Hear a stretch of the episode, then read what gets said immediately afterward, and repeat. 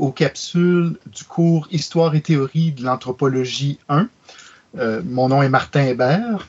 Dans la capsule d'aujourd'hui, on va euh, faire un retour sur l'œuvre de Marius Barbeau d'un point de vue euh, assez particulier, c'est-à-dire du point de vue de la relation qu'une anthropologue, Huron Wendat, a entretenu avec ce travail, avec l'œuvre de Barbeau, avec la, personnalité de Barbeau, tout au long de son, parcours euh, anthropologique. Donc, c'est un grand plaisir d'accueillir euh, Madame Linda Siwi de la Nation Huron-Wendat. Euh, Linda est diplômée à la maîtrise en anthropologie en 2011. Elle a eu son, son diplôme et a publié son mémoire sous le titre L'affirmation de l'identité Wendat-Wyandot à l'heure de la mondialisation aux éditions Aninorak. Par ailleurs, Linda, très active toujours euh, dans, le domaine de la recherche et, de l'enseignement, euh, a une publication en préparation qui est intitulée L'art de se parer chez les Wendat, une tradition d'hier à aujourd'hui, qui va être publiée par euh, le Centre de formation de la main-d'œuvre situé à Wendake. Et aussi, ben, Linda est professeure à temps partiel au cégep de Rivière-du-Loup. Donc, bienvenue, Linda. Bonjour. Bonjour. Ce que je te propose aujourd'hui, c'est de t'entendre sur euh, justement euh, la manière dont ton rapport avec l'œuvre de Marius Barbeau s'est développé et a possiblement évolué au fil de, tes propres travaux anthropologiques. Oui, OK. L'œuvre de Marius Barbeau, mon Dieu. J'ai commencé à entendre parler de Marius Barbeau, je crois que j'avais 15 ans. J'étais une jeune adolescente en quête, en quête identitaire. Parce que je suis pas née à Wendake, je suis née à Montréal. Ma mère étant canadienne-française, québécoise, et puis mon père avait quitté la communauté à l'âge de 17 ans pour trouver du travail à Montréal. Et puis là, il a rencontré ma mère. Ma sœur et moi, on est nés là-bas. Quand j'avais 9 ans, mon père a décidé que la famille euh, déménageait sa famille à Wendake. Donc, ça a été euh, comme ça que j'ai ben, passé une, partie, une petite partie de ma petite enfance à Montréal et puis la balance ici. Puis je me sentais un petit peu euh, déracinée d'une façon parce que c'était nouveau pour moi, Wendake. Puis à l'âge de l'adolescence, je pense qu'il y a beaucoup de jeunes qui traversent une crise identitaire à l'adolescence. Ils se cherchent. Puis à l'âge de 15 ans, je traversais une crise identitaire comme ça. Et puis j'avais commencé à aller visiter une dame de la communauté du nom de Marguerite Vincent euh, qui avait toujours fait beaucoup pour l'histoire, euh, l'histoire, la communauté, en fait, de mettre à l'avant-plan notre héritage patrimonial, nos coutumes, nos traditions. Elle avait une troupe de danse aussi, euh, je pense qu'elle l'appelait la troupe Kabir Kuba. Et puis, il se produisait un peu à Québec, les environs, un peu partout. Cette dame-là s'était jamais mariée, puis elle avait consacré sa vie à, à l'histoire de la nation, euh, la langue, etc. J'avais été la voir parce que c'est dans le cadre d'un power à Wendake dans les années 70. Il y avait des candidates au titre de princesse Huron et puis il euh, fallait avoir un nom euh, en Huron-Wendat. Alors moi, c'était la personne qu'on allait voir à l'époque si on voulait avoir un nom. J'étais allée la voir pour avoir mon nom Wendat. Et puis, euh, j'ai commencé à prendre goût à, jaser avec elle. Puis elle me racontait l'histoire de notre nation. Puis j'ai commencé à en dériver une grande fierté de ça parce que je connaissais pas vraiment l'histoire de la dispersion, etc., la localisation à Québec et puis euh, l'histoire de notre nation, comment est-ce qu'on a perduré puis survécu euh, à travers le, territoire qui se restreignait, les territoires de chasse. Et puis, c'est elle qui a commencé à me parler de, son oncle, l'abbé Prosper Vincent, qui était un prêtre Wendat, et, le lien de Prosper Vincent avec Marius Barbeau.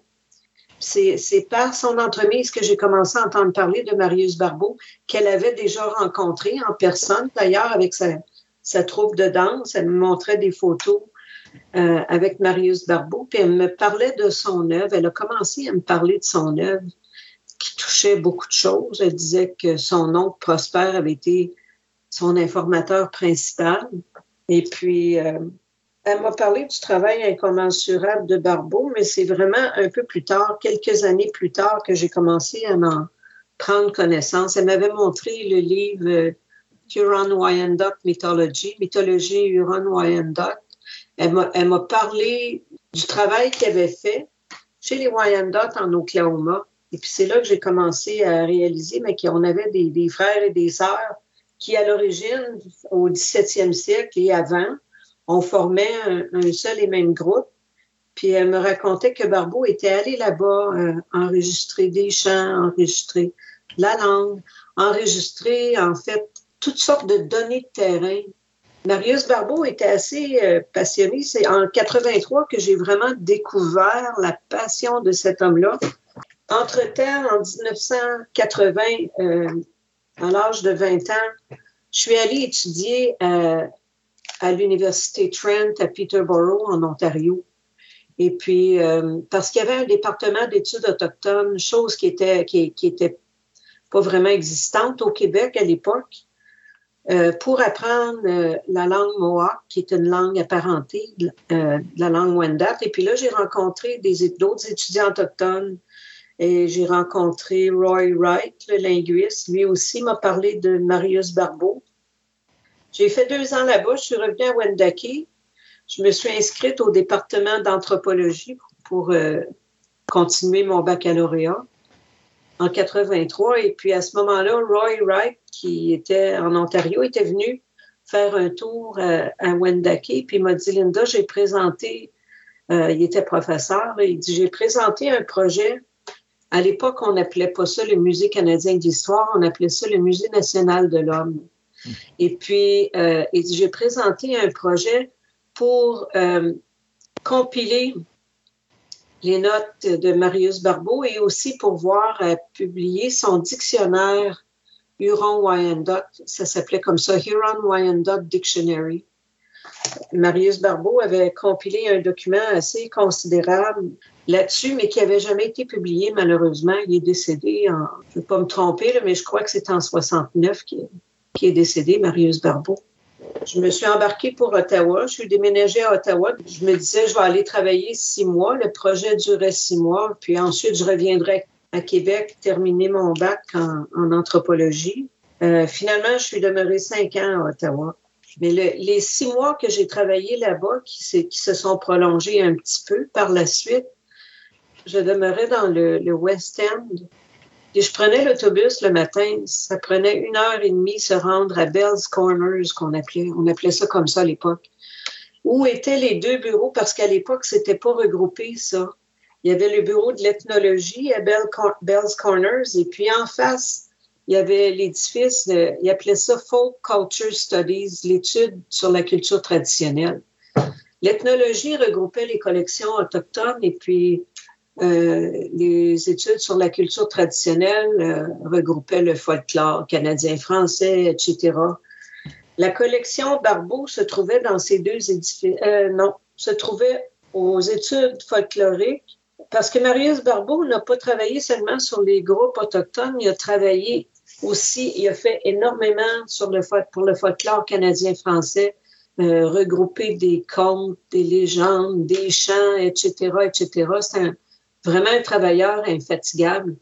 Alors, il y avait une collection imposante en ce qui concerne le folklore canadien-français, une collection imposante sur les, Autochtones de la côte du Pacifique et aussi euh, un classeur euh, plein, le 4-5 tiroirs de classeurs, toutes des données de terrain qu'il avait recueillies à Wendake et en Oklahoma, mais qui n'avaient pas été cataloguées jusqu'à ce jour. Il y avait aussi des choses concernant les Mohawks et puis les gens des Six Nations. Donc, le projet en question, en plus de, de voir à, faire publier le, dictionnaire de Barbeau, chose qui ne, s'est pas matérialisée avec Roy Wright, malheureusement, on était une équipe de quatre femmes. Il y avait des garçons, il y avait un Micmac et un Ojibwe. Eux, ils s'occupaient du dictionnaire. Et puis, euh, moi, avec une équipe de trois autres personnes, c'était de, on, travaillait au bureau, au salon Barbeau, à l'intérieur de, la bâtisse sur les études traditionnelles. Et puis je me souviens toujours, c'était presque comme un petit sanctuaire euh, dédié à Marius Barbeau. C'était, on montait, euh, l'escalier, on allait travailler au Salon Barbeau. Il y avait une grande table, il y avait son classeur, il y avait son bureau original, sa chaise de travail, son phonographe Edison sur le coin de son bureau. Euh, je pense, je me souviens bien, il y avait sa bicyclette aussi, parce que selon ce que Marguerite Vincent me racontait, euh, des fois, il voyageait puis il venait à Wendake à bicyclette. Là, je ne sais pas s'il partait de Sainte-Marie-de-Beauce, parce qu'il est originaire de Sainte-Marie-de-Beauce, mais je sais qu'il arrivait, d'après ce que Marguerite Vincent me racontait, il arrivait souvent à Wendake avec sa bicyclette fort chargée, avec son phonographe Edison. Alors, euh, puis il y avait son classeur, bien, bien évidemment. Et puis, euh, notre travail consistait à commencer tiroir par tiroir. On prenait la première chemise, puis on ouvrait la chemise et puis il fallait lire ce qui se trouvait parce que c'était vraiment, là, c'était tous des petits papiers qui étaient découpés, qui étaient dans un, son petit carnet d'anthropologue de la Commission géologique du Canada, parce que euh, à l'époque où Marius Barbeau travaillait, ça s'appelait pas le musée, il relevait de la Commission généalogique du Canada, géologique du Canada. Alors, il notait toutes sortes de petites informations, puis une fois qu'il avait terminé, il découpait ça. Il, mettait ça dans une chemise. Et il n'y avait pas d'ordre particulier à cette, euh, cette classification-là. C'était un paquet, un ramassis de toutes sortes d'informations. Euh, on pouvait prendre une chemise et puis euh, on trouvait un papier qui parlait des masques et de la société de médecine traditionnelle. Ensuite de ça, on trouvait l'utilisation d'une plume d'aigle. Un autre papier pouvait être une formule, une, potion d'amour, les, les. Apparemment, il y avait une recette pour un love potion, faire tomber quelqu'un en amour avec, euh, avec eux. Il y avait une recette pour ça. Il y avait vraiment, il y avait des noms aussi reliés avec les clans. Euh, chose que les Wyandotte ont gardé plus que nous parce qu'on était euh, le segment qui, qui, est venu à Québec. On était les, les qui étaient christianisés. Alors, euh, notre travail consistait à, répertorier dans l'exemple, dans la, chemise BG1-1, la première chemise, on, on décrivait, on numérotait chacun des papiers avec le code BG1.1. Point 1, exemple, c'était un, un, papier. Et puis, il fallait décrire très sommairement l'information qui se trouvait sur le papier. Et ainsi de suite, on a fait ça pendant, on a tout, tout, tout fait le classeur. Il y avait de tout là-dedans. Il y avait des données linguistiques, il y avait de la musicologie, parce que Marius Barbeau décrivait euh, la musique, écrivait très bien la musique. Par contre, il n'y avait pas les enregistrements sonores. Les enregistrements sonores étaient gardés au secteur de l'audiovisuel euh, à la division d'ethnologie. Euh, notre, notre, travail s'est étendu sur une période de six mois. Comme je, je disais tout à l'heure, euh, une équipe de quatre. Ça a été vraiment une, année charnière dans ma vie, pour le peu que, j'en savais. Euh, je donne un exemple. Dans la, fiche BG13.1, il y avait euh, euh, il y avait des informations sur les prêtres à Lorette et puis là, on disait que c'était une note de terrain originale de Marius Barbeau en 1911. Et puis donner des numéros de page à ces petits papiers-là. Des fois, c'était des, petits papiers. Mais il y avait beaucoup de notes écrites euh, en sténo que sa secrétaire prenait soin de transcrire à la dactylo. Euh, un autre exemple dans cette euh, fiche-là, dans ce, ce dossier-là, ancienne formule de la tradition orale, une recette et puis des fêtes de la sagamité. Et puis on donnait le nom de l'informateur aussi. Mythe de la vieille aux deux belles filles et le chant ironiqué. Il y avait de la linguistique là-dedans, il y avait un mythe. Il y avait euh, les clans, euh, la chefferie, la généalogie, la linguistique. Ça, c'est dans BG13.7 sur ce papier-là. Puis souvent, il pouvait avoir plusieurs informateurs. Euh, on nommait aussi les informateurs. On donnait quand c'était indiqué, on donnait tous les noms des informateurs.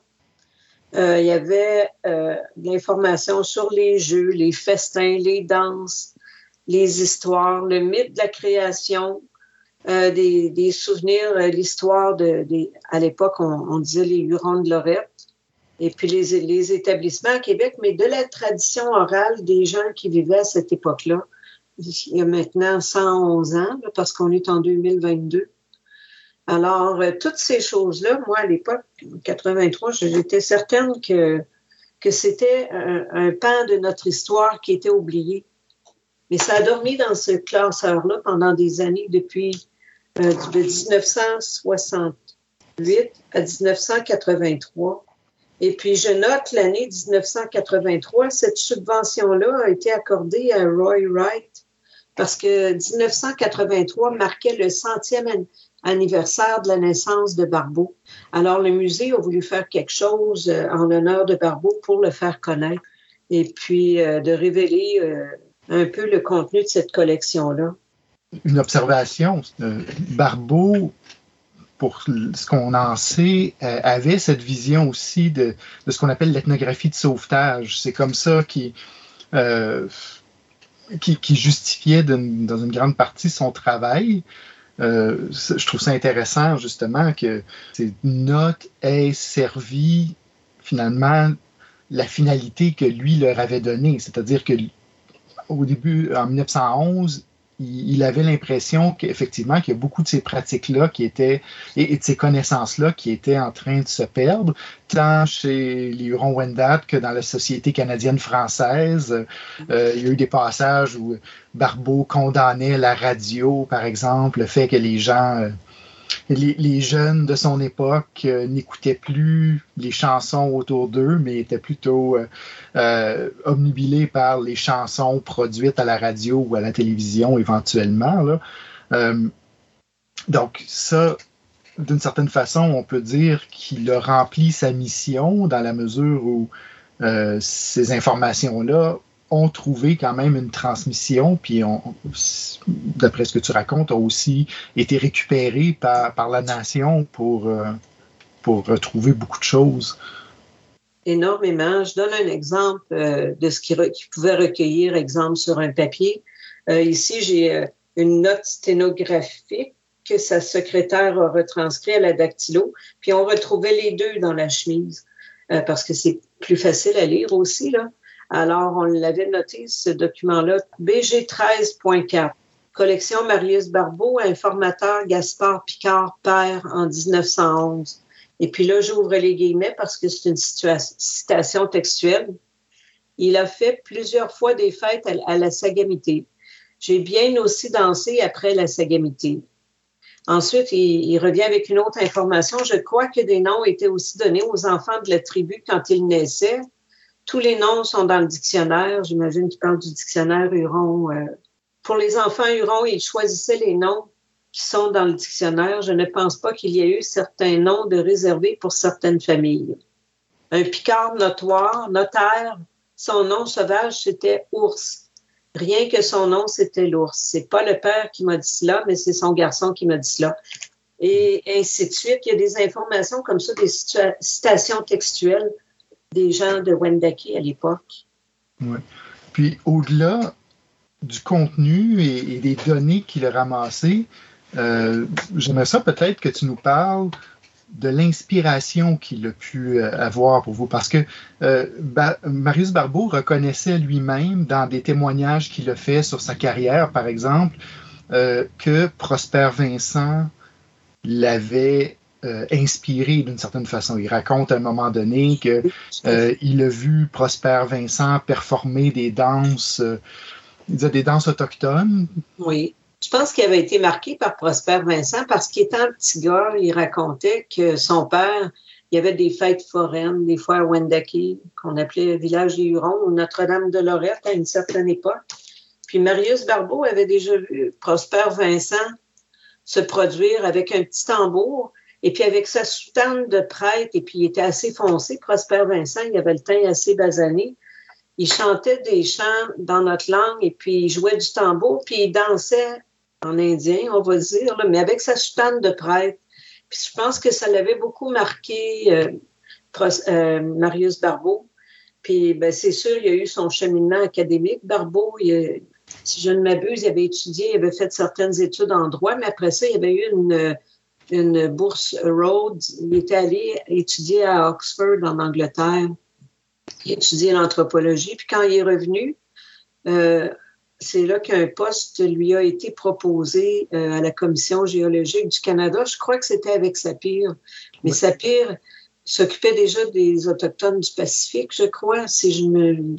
m'abuse. Et puis Sapir aurait suggéré à Barbeau pourquoi qu'il retournerait pas vers les Hurons-Wendat. Ils sont près de Sainte-Marie-de-Beauce, en fait. Ils sont à Québec. Et puis, euh, c'est là que Barbeau s'est rappelé euh, le prêtre Prosper Vincent qui l'avait marqué dans son enfance et ben, il s'est dirigé vers la communauté ici, puis il s'est enquéri de Prosper Vincent, puis on lui a dit à cette époque-là que Prosper Vincent il était retraité dans une résidence pour les vieux prêtres retraités, je crois que c'était sur la rive sud. Alors, euh, Barbeau est allé voir Prosper Vincent dans cette résidence de prêtres retraités. Et puis, euh, Prosper Vincent lui aurait dit, mon petit Marius, je vais tout te raconter, toutes les légendes que tu veux savoir, je vais te chanter tous les chants que je peux. J'ai du temps, j'ai assez de temps devant moi.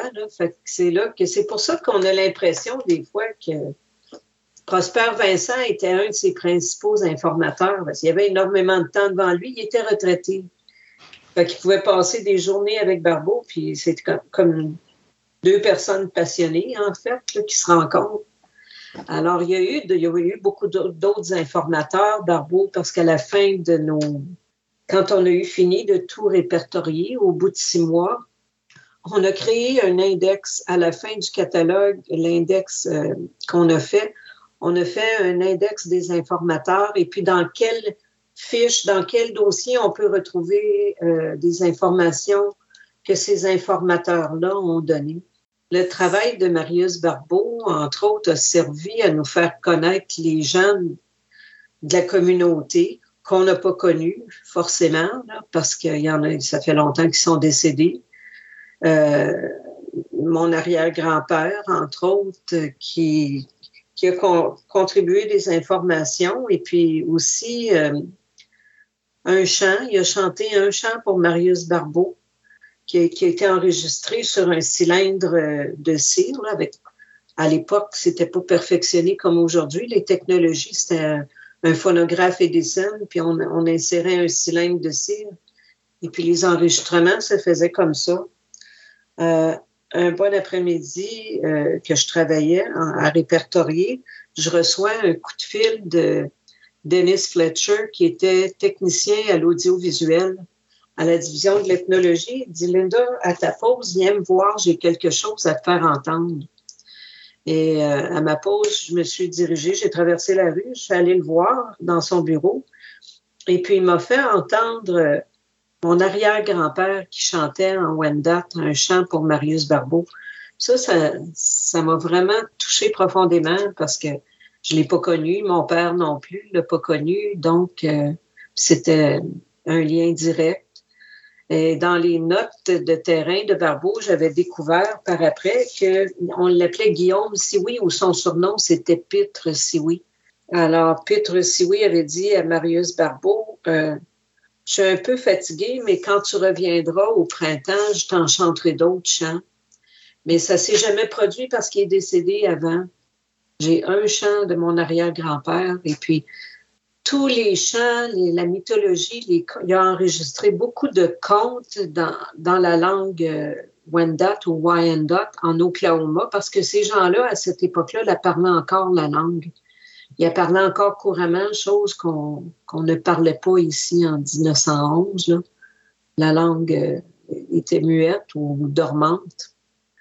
C'est après sa visite à Wendake que Barbeau euh, est allé en Ontario il a rencontré Mme Mary Mickey dans le coin de Anderden, l'ancienne réserve Wyandotte. Puis elle lui a donné certaines informations, puis elle lui a dit Allez en Oklahoma, dans le nord-est d'Oklahoma, j'ai de la parenté là-bas, ils vont vous raconter des, des contes, des légendes, ils vont pouvoir vous chanter des chants dans notre langue. Alors, c'est, c'est comme ça que euh, Barbeau s'est rendu en Oklahoma par après. Puis là, il a, passé un certain temps. Et j'ai aussi catalogué les, notes de terrain de ces gens-là, aussi avec une liste, euh, un index des informateurs. Et puis là, je me suis dit, ce que Barbeau a fait, j'avais 23 ans, puis je savais à ce moment-là que j'allais devenir anthropologue, puis que j'allais aller en Oklahoma aussi. Ce que Barbeau a fait, je m'étais dit, je veux le faire aussi. Je vais devenir anthropologue, puis je vais me rendre en Oklahoma. ça a pris du temps, mais j'ai fait quand même. Alors, ça a été quelque chose qui m'a suivi, même si j'ai bifurqué au fil des ans, j'ai bifurqué. Quand je suis allée à Ottawa, j'ai pas en anthropologie. J'ai euh, étudié en sociologie parce qu'il n'y avait pas de département d'anthropologie à, ma plus grande peine. J'ai toujours trouvé l'anthropologie euh, un peu plus intéressante que la sociologie, malgré que les deux se marient bien ensemble. Alors, euh, j'ai gradué au bac en, sociologie. Je suis revenue en 89 à l'Université d'Ottawa. J'ai gradué en 89. Euh, je suis revenue à Wendake par après. J'ai travaillé beaucoup dans le secteur culture et patrimoine, euh, pour le, le secteur culturel patrimonial. Le tourisme aussi m'a beaucoup intéressé. J'ai fait quelques cours en tourisme. Ce que j'ai oublié de dire avant d'aller à Ottawa en 83, quand je me suis expatriée pour l'Ontario pour étudier à l'Université de Trent en 1980, l'été d'avant, j'avais postulé pour un emploi de guide historique à Sainte-Marie au pays des Hurons, à Midland, en Ontario. Donc, j'ai passé tout un été sur le territoire de mes ancêtres, en fait. Et puis, euh, j'ai visité des sites archéologiques. Je me suis beaucoup imprégnée du homeland, comme on dit. Alors, euh, ça a été ça. Je suis revenue à Wendake. Ça m'a pris un peu de temps. Par contre, j'ai occupé divers emplois. J'ai travaillé dans le secteur patrimonial. J'ai travaillé à l'Assemblée des Premières Nations du Québec-Labrador. J'ai travaillé un peu pour le, le ministère des, des, Affaires indiennes, qu'on appelait à l'époque. J'ai travaillé pour des organismes autochtones, le regroupement des centres d'amitié. Et puis, j'ai décidé à un moment donné que j'allais qu'un baccalauréat, c'était pas assez. J'allais renouer avec mes anciennes amours puis euh, m'inscrire à la maîtrise en anthropologie. Euh, en fait, non, je m'étais inscrite en sociologie, mais j'ai fait un cours ou deux, j'ai trouvé ça plate, à, euh, excusez, j'ai trouvé ça plate à mourir. Là. Puis le département d'anthropologie était pas loin, j'ai dit je m'inscris en anthropologie. Alors, c'est comme ça que j'ai j'ai poursuivi puis j'ai obtenu ma maîtrise en anthropologie, dont, Martin, tu as été un lecteur externe, un évaluateur de, de mon mémoire de maîtrise. Et, je dois dire que le département d'anthropologie a fait aucune pression sur Linda pour faire la promotion de notre département au, détriment de la sociologie ici. Non, pas du tout. Non, c'était inné. Mais avec euh, l'inspiration euh, de Marius Barbeau. Et puis, j'ai toujours été attirée pour étudier les peuples et les cultures, mais je sentais qu'il y avait tellement à faire pour notre groupe avec ces données-là qui n'étaient pas euh, perdues. Là. ben justement, aujourd'hui, évidemment, on se pose beaucoup la question de comment aborder ces études historiques-là. je pense que tu montres très bien dans quelle mesure c'est des travaux comme Marius Barbeau euh, ont pu être inspirants, ont pu euh, certainement avoir un impact sur ta décision de t'investir dans l'anthropologie, dans la, euh, documentation de, différentes dimensions de la, culture et de l'histoire huron-wendat. Marius Barbeau est un personnage complexe, c'est un personnage avec plusieurs dimensions, et surtout à son époque, il est, on dirait, à la croisée de tout. C'est-à-dire qu'il a étudié sous euh, Reynold qui est un des fondateurs de, l'anthropologie sociale britannique, qui a vraiment parrainé euh, l'émergence des travaux de terrain euh, en Océanie, entre autres, et, partout sur la planète. il a été un ami personnel de Marcel Mauss en, en, France. Il a eu des contacts euh, très directs avec Franz Boas aux États-Unis. Donc ça, c'est vraiment les, piliers de l'anthropologie. Euh, il avait, comme tu l'as bien montré, des ancrages euh, très réels dans la communauté, connaissant les membres de la communauté, et aussi des connexions très fortes au sein du gouvernement canadien, des, musées, entre autres, tu parles de euh, la commission géologique, euh, les musées nationaux, etc. Donc, un personnage comme ça qui se retrouve à la croisée de tous ces mondes-là, euh, évidemment, ne fait pas que des bons coups et, et, se retrouve des fois en position de pouvoir là, sur les communautés. Donc, je ne sais pas, bon, si, tu peux nous, dire un mot sur cet héritage-là, mais je pense te montrer que, évidemment, il euh, ne faut pas jeter le bébé avec l'eau du bain. Et ça, ça avait été noté, entre autres, par euh, Georges Sioui dans, l'introduction qu'il a fait à la, mythologie Huron et Wyandot. Il disait, ben, finalement, euh, je ne sais pas qu'est-ce qui a inspiré Barbeau de recueillir tout ça, mais ça a eu un effet bénéfique. Donc, je pense que on reconnaît qu'il y a eu quand même des, effets bénéfiques, mais de par le pouvoir institutionnel qu'il qui a retrouvé entre ses mains, ben Barbeau a aussi été en position peut-être des fois de, faire des moins bons coups, on pourrait dire. Oui, ben je ne sais pas si on peut ben, qualifier ça d'une perspective one date, c'est pas un bon coup, là, parce que un anthropologue doit d'abord gagner la confiance d'un peuple qui étudie ou du groupe ethnique qui étudie. Puis quand ça s'est établi, c'est fragile, ça. Ce lien-là est fragile. Il faut pas. Euh, moi, je pense qu'il faut pas tromper les gens non plus. Puis il faut toujours qu'un anthropologue soit conscient de l'utilisation ultérieure des données qu'il recueille.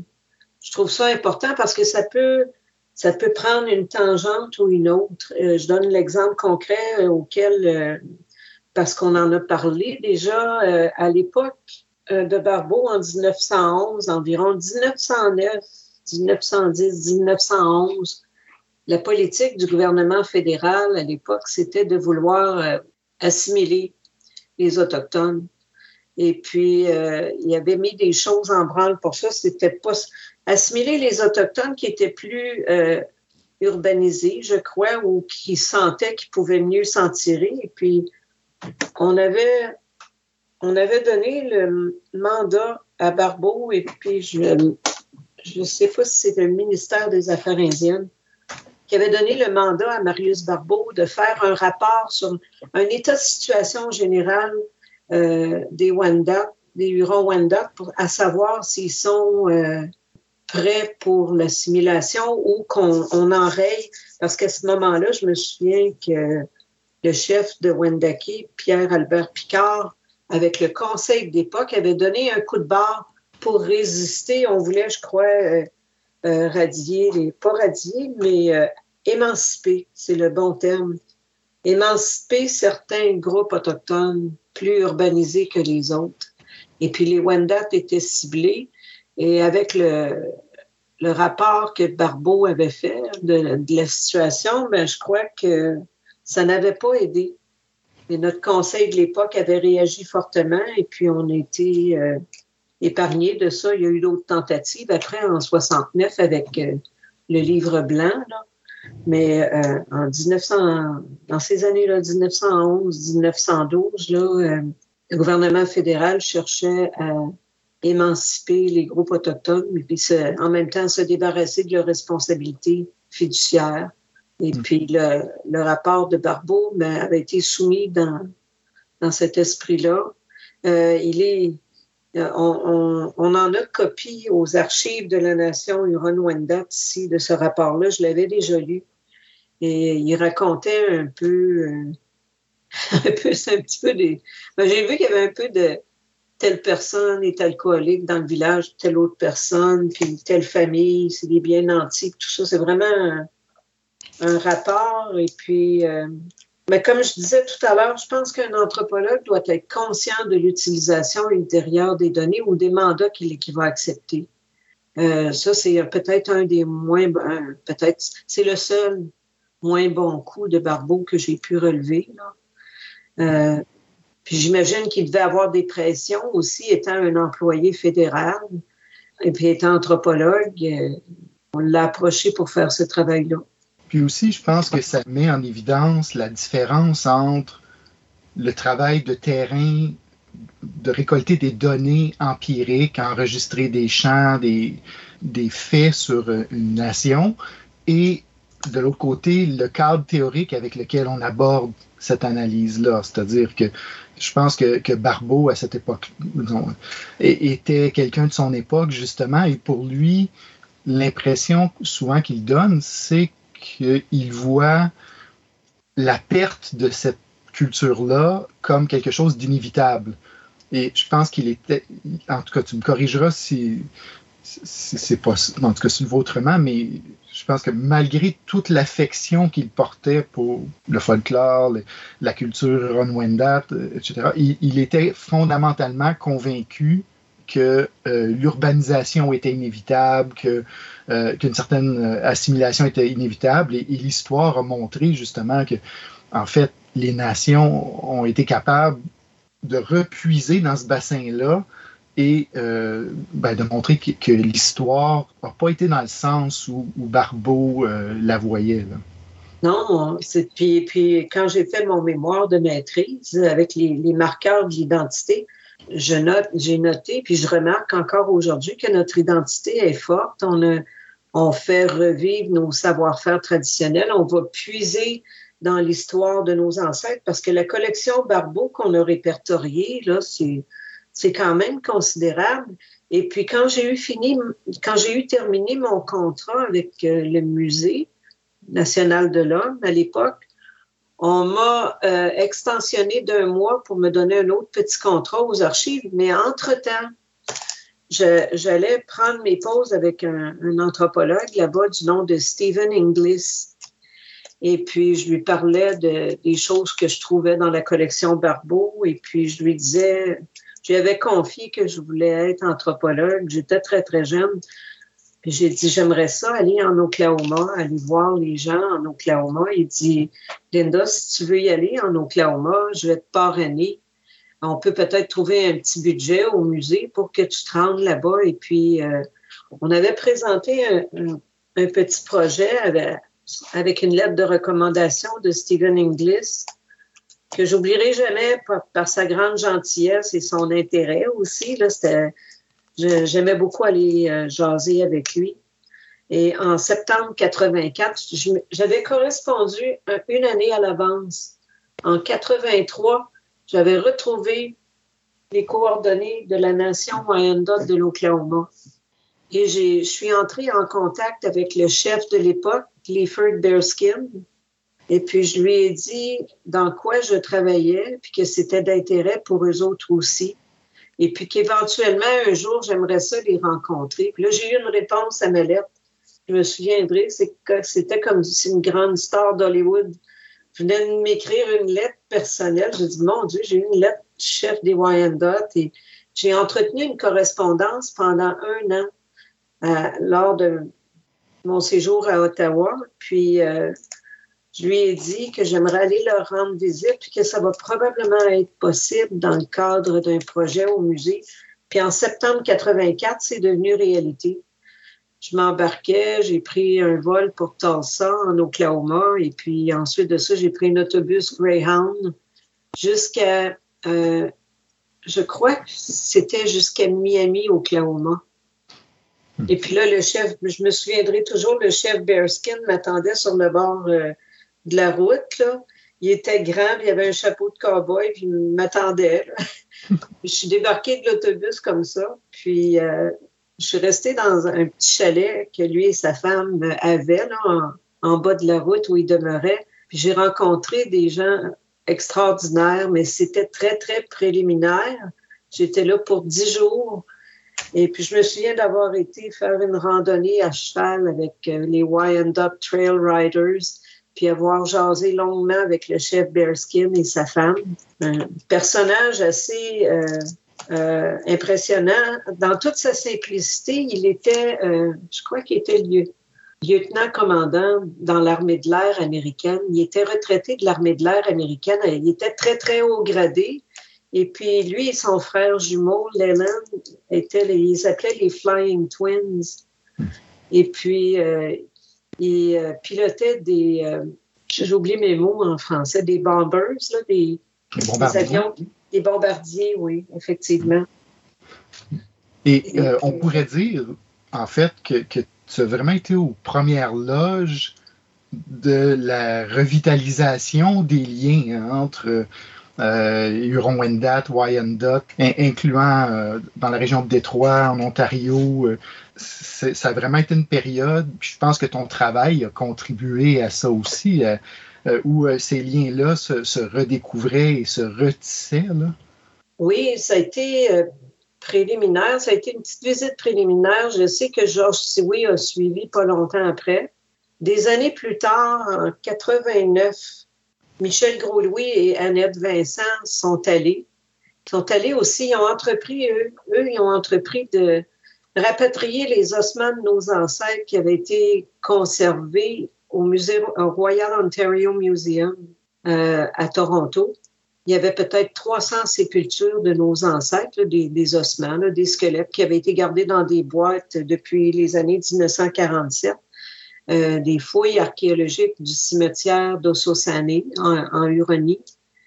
Et puis, euh, ces ossements-là, euh, on croyait qu'il fallait qu'ils retournent en terre. Alors, Michel Gros-Louis et Annette Vincent se sont attardés à ça. Et puis, en 1999, il y a eu une grande réunification, justement, en Huronie où on aurait procédé, le, musée nous a rapatrié euh, les boîtes avec les ossements de nos ancêtres et puis on les a réenterrés dans la fosse commune d'Ossossané euh, parce que les Wendat, euh, à l'origine, faisaient une fête à tous les 10 ou 15 ans qu'on appelait la fête des morts. Et puis, ils déterraient toutes les personnes décédées, puis tout le monde convergeait vers la capitale de la nation de l'ours creusait une fosse commune, puis on enterrait tout le monde ensemble, tous les, disparus. Il y avait une grande fête qui suivait. Alors, c'est ce cimetière-là que le père Brébeuf avait documenté dans les relations des Jésuites. Euh, la fête des morts de, je me souviens, je pense, je sais pas si c'est 1600 quelques, en tout cas. Euh, c'est ce cimetière-là qui qui a, été en partie excavé en 1947. Et puis, c'est ce sont ces ossements-là qu'on a retournés en terre avec les, gens. Il y avait un autobus complet de Wendake. On devait être 200 personnes qui se sont rendues là-bas. Des Wyandotte sont arrivés de partout, du Kansas, de l'Ohio, de, Détroit à Underdone. Et puis c'est là qu'on a renoué. On a eu une grande délégation et puis on a réenterré nos ancêtres. Et puis euh, par la suite, le Centre d'amitié autochtone de Georgian Bay à Midland nous a accueillis pour un, souper, un festin. Puis on avait une croisière sur la baie Georgienne le soir. Et puis ça a été des moments très, très émotifs pour nous, là. Très, très, très émotifs. Et puis à partir de ce moment-là, il y a un document confédératif qui a été euh, la réaffirmation de notre identité par les quatre représentants des quatre groupes officiels. Et puis, euh, grâce aux technologies comme l'Internet, mais on est en mesure de garder contact aujourd'hui sur une base quotidienne, chose qui était complètement impensable à l'époque de Barbeau. Alors, ça a été vraiment, là, on parle plus de, la communauté de Wendake, on parle de notre nation. À tous les mois, moi, je fais partie d'un petit groupe avec les femmes Wyandotte. On est environ 7-8. On va se réunir. le soir de la pleine lune, c'est important on va faire une purification, puis on va se rencontrer en Zoom. On va faire un cercle de partage, euh, des choses comme ça. Puis euh, on peut se rencontrer grâce aux technologies, on peut se rencontrer sur une base quotidienne si on veut. Puis il y a vraiment des beaux liens qui se tissent avec ces gens-là. Je pense que ton travail d'anthropologue euh, est venu disons, apporter une autre couche de sens à ça, dans la mesure où tu as été capable de documenter euh, ces rapports-là, la manière dont euh, les, euh, les identités se sont reconfigurées à l'intérieur de, de, ce réseau-là aussi? Tout à fait. J'ai déposé mon mémoire de maîtrise en 2011, en 2010, en décembre 2010. En 2008, j'ai fait mes entrevues de terrain à Wendake en 2009, je me suis rendue en Oklahoma et puis j'ai vécu deux mois avec eux là-bas. Euh, le chef Bearskin, il était toujours en poste, le chef Bearskin. Alors, euh, c'était un peu comme euh, mon deuxième chez nous. J'étais tellement bien accueillie là-bas. J'aime beaucoup les gens là-bas. Mon mémoire de maîtrise a été traduit en anglais. Je cherche toujours à le publier en anglais. J'avais, j'aurais pas dû faire des promesses euh, qui prennent du temps, mais j'avais promis au Wyandotte que je leur, en enverrais. Puis je cherche toujours aujourd'hui, mais la, traduction anglaise est faite, puis la mise en page est toute faite. Mais euh, encore aujourd'hui, des fois, on a des, des rencontres avec les Wyandotte d'Underdon, euh, la chef du Kansas, une amie de l'Oklahoma qui demeure au Texas, et puis moi-même, puis on va raconter euh, notre histoire, on va partager des choses de notre histoire, puis ces discussions-là revêtent une certaine profondeur parce qu'on se rend compte qu'on a des parents éloignés. je donne un exemple de ça. Barbara Aston, qui demeure dans l'Idaho, elle est, affiliée au groupe d'Oklahoma. Elle dit, elle me disait que son ancêtre, c'était un monsieur Sarah Haas. Sarah Haas, là, je si je regarde dans nos anciens noms à Wendake, ça ressemble à Sarenais, les Bastiens. Mais comme les anglophones n'ont pas de voyelle nasale, ils vont prononcer facilement Sarah Haas plutôt que Sarenheis. Alors, euh, on a découvert en fouillant la généalogie qu'on a des liens de parenté avec ces gens-là. Ben, les Bastiens, surtout, là, c'est la lignée des Bastiens, et ainsi de suite. je crois que c'était le père Potier, euh, au début des années 1700, qui était venu apprendre la langue chez nous, au sein de la communauté, pour ensuite aller chez les Wyandotte de Détroit. Et euh, à cette époque-là, en 1729, il y avait les gens de Wendake parfois partaient en canot, en portage pour aller rendre visite à ces gens-là ça fait quand même une bonne trotte, là, mais il faut croire que les gens étaient en forme à cette époque-là. Puis il y avait même euh, dans le recensement du Père Potier à Détroit, euh, on note une maison longue euh, qui avait des gens de, de, chez nous. Il y avait un homme de chez nous qui avait marié une Wyandotte de là-bas, puis il restait là-bas. Là, puis il y avait des gens de, de chez nous. Donc, considérant les distances de l'époque, c'est assez incroyable.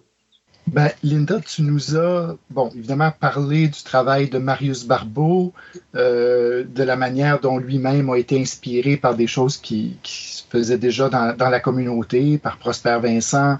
Euh, on a vu un peu euh, l'héritage, d'une certaine façon, de, de, Marius Barbeau, qui connecte de manière évidente avec, avec ton propre parcours. comment cet intérêt pour l'univers Huron, Wendat, Wyandotte euh, a amené à, étudier et à essayer de comprendre la réunification et les liens entre la réémergence d'une identité nord-américaine, euh, pan, euh, Wendat et Wyandotte. Donc, tu nous as amené d'une certaine façon au présent. comment tu vois le futur? Comment tu vois les prochaines étapes pour des jeunes anthropologues, euh, euh, Huron-Wendat ou, pas, euh, qui veulent s'inscrire dans ce dans cette histoire-là, d'une manière ou d'une autre. Ben, ils, y sont déjà parce que je me rends compte, en toute humilité, je n'aime pas faire de la propagande pour ce que j'ai fait. Là, je l'ai fait. J'ai fait ce que j'ai fait dans mon cheminement de carrière par amour et par passion ça me passionnait, puis ça m'a toujours passionné. Je n'allais pas dans un but de que mon nom passe à, l'histoire de Wendake, pas du tout. C'était loin de là mon intention. Mais euh, faut croire que d'après ce que j'entends, que mon parcours en a inspiré des plus jeunes, des plus jeunes qui euh, font, ont fait des études en, en, anthropologie, entre autres, ou en histoire, et puis euh, qui travaille au bureau du Lyon NCO, notre bureau des revendications, et qui, qui vont fouiller dans la collection Barbeau parce que j'avais oublié de dire, c'est que notre travail de catalogage et puis d'inventaire des notes de terrain de Barbeau, c'était destiné à, à, en faire un catalogue pour aider à la recherche, pour faire connaître cette collection-là. Mais suite à notre travail, euh, le musée a tout pris ces notes de terrain-là, puis ils les ont microfilmées. Ils en ont produit une collection, c'est une petite boîte là, de microfiches où on trouve toute, toute, toute cette collection-là. et qui a été rendu disponible en 1989. Puis à cette époque-là, euh, j'étais revenue à Wendake, puis on m'avait dit, euh, Linda, la collection est disponible. Puis là, j'avais dit combien ça en coûterait si le Conseil de la Nation Huron-Wendat l'achetait? Là, on m'a dit ben, 125 dollars. Là, j'étais allée voir le grand chef. J'ai dit absolument, il faut absolument que nos archives se dotent de cette collection-là. Et ils l'ont acheté, puis ils ont acheté une machine à lire les microfiches, et puis ça sert, la collection Barbeau, tout le monde va fouiller là-dedans aujourd'hui, dont le Bureau des revendications, et puis nos jeunes anthropologues, la relève et historiens, ont publié euh, il y a deux semaines, euh, ça s'intitule Aquatatia, nous parlons, le territoire de la nation Huron-Wendat des origines aux luttes contemporaines. Et puis là-dedans, là, ces notes de terrain-là, en fait, c'est le, lien entre nous et, le passé. Si on veut se diriger vers l'avenir, il faut faire le lien de tous. Il faut que ce soit un continuum, ça. L'avenir, c'est de, premièrement, on a documenté dans un livre notre tradition orale. Et puis, il y a beaucoup de choses qui, ont été puisées dans les notes que Marius Barbeau a, a produites. Et puis, ben, pour notre affirmation territoriale, c'est important pour savoir aussi, parce que l'histoire a été souvent racontée d'un côté de la médaille seulement. Euh, ça n'a pas été raconté des deux côtés. Notre version n'a pas été donnée. Puis je pense qu'avec euh, des publications comme ça, ben, ça donne euh, une autre version de l'histoire. Fait je pense que ça, c'est de projeter le travail de Marius Barbeau dans le présent et puis dans le futur. Il y a encore beaucoup de choses à être dites de ça. Je donne un exemple. Euh, euh, Maurice Bastien, Sarenheis, en 1911, une citation textuelle. Les Sioui et les Gros-Louis ont été envoyés en prison. Félix Gros-Louis et Pitre Guillaume Sioui, qui était mon arrière-grand-père, sont allés en prison pour avoir chassé. On a fait payer l'amende à plusieurs. Félix Gros-Louis, Daniel Gros-Louis, Paul Gros-Louis et Gustave Gros-Louis durant l'hiver 1911. Gustave et Paul Gros-Louis n'avaient pas d'argent pour payer l'amende. Ils se sont sauvés pour aller en gagner et pour payer. Félix Gros-Louis a vendu sa maison 50 dollars pour payer l'amende. Il a été obligé de vendre sa maison pour la moitié de sa valeur. Alors ça, c'est un témoignage de première main de 1911 pour euh, concernant les, nos territoires ancestraux de chasse et de pêche avant d'être le parc des Laurentides, comme tu le sais bien, Martin, c'était le territoire, les territoires de nos familles Wendat. Euh, la famille de mon grand-père, mon arrière-grand-père et mon arrière-arrière-grand-père, c'était le lac des Neiges, le secteur du lac des Neiges. Et puis, je descends d'une lignée directe de chasseurs et puis de pêcheurs et de trappeurs traditionnels qui s'est arrêtée avec mon père, mais qui reprend avec mes neveux parce que moi, j'ai pas de, cette connaissance-là. La minute où le parc des Laurentides a été créé, euh, nos gens, nos, ancêtres directs, mon arrière-grand-père qui allait chasser, était maintenant euh, perçu comme un illégal et puis a été envoyé en prison. Cette histoire-là n'a pas encore été racontée et puis il faut, faut aller chercher ces choses-là puis il faut les rapatrier ensemble pour euh, publier notre, nos traditions orales, ce qui s'est passé, c'est des témoignages. Alors, euh, je pense que ça, ça vient d'être publié il y a deux semaines et puis ça va être suivi de d'autres. Il va en avoir d'autres comme ça. Il faut raconter notre histoire. Je pense que c'est là qu'on s'en va vers l'avenir. On va rétablir les faits, remettre les pendules à l'heure, puis raconter comment ça s'est passé de notre perspective. Ben, sur ce, je pense qu'on ne peut pas demander une meilleure conclusion euh, à, ce parcours absolument fascinant. Euh, un grand merci euh, à toi, Linda. Donc, Linda Siwi, anthropologue de la nation Huron-Wendat, vraiment qui nous aide à porter un regard sur l'héritage de Marius Barbeau. je pense qu'il est extrêmement éclairant. Donc, grand merci, Linda. Ben, merci. Merci, puis bonne suite. Au revoir. Veuillez prendre note que la musique utilisée pour ce podcast s'intitule Landmine et qu'elle a été réalisée par le groupe Bankrupt Bakery.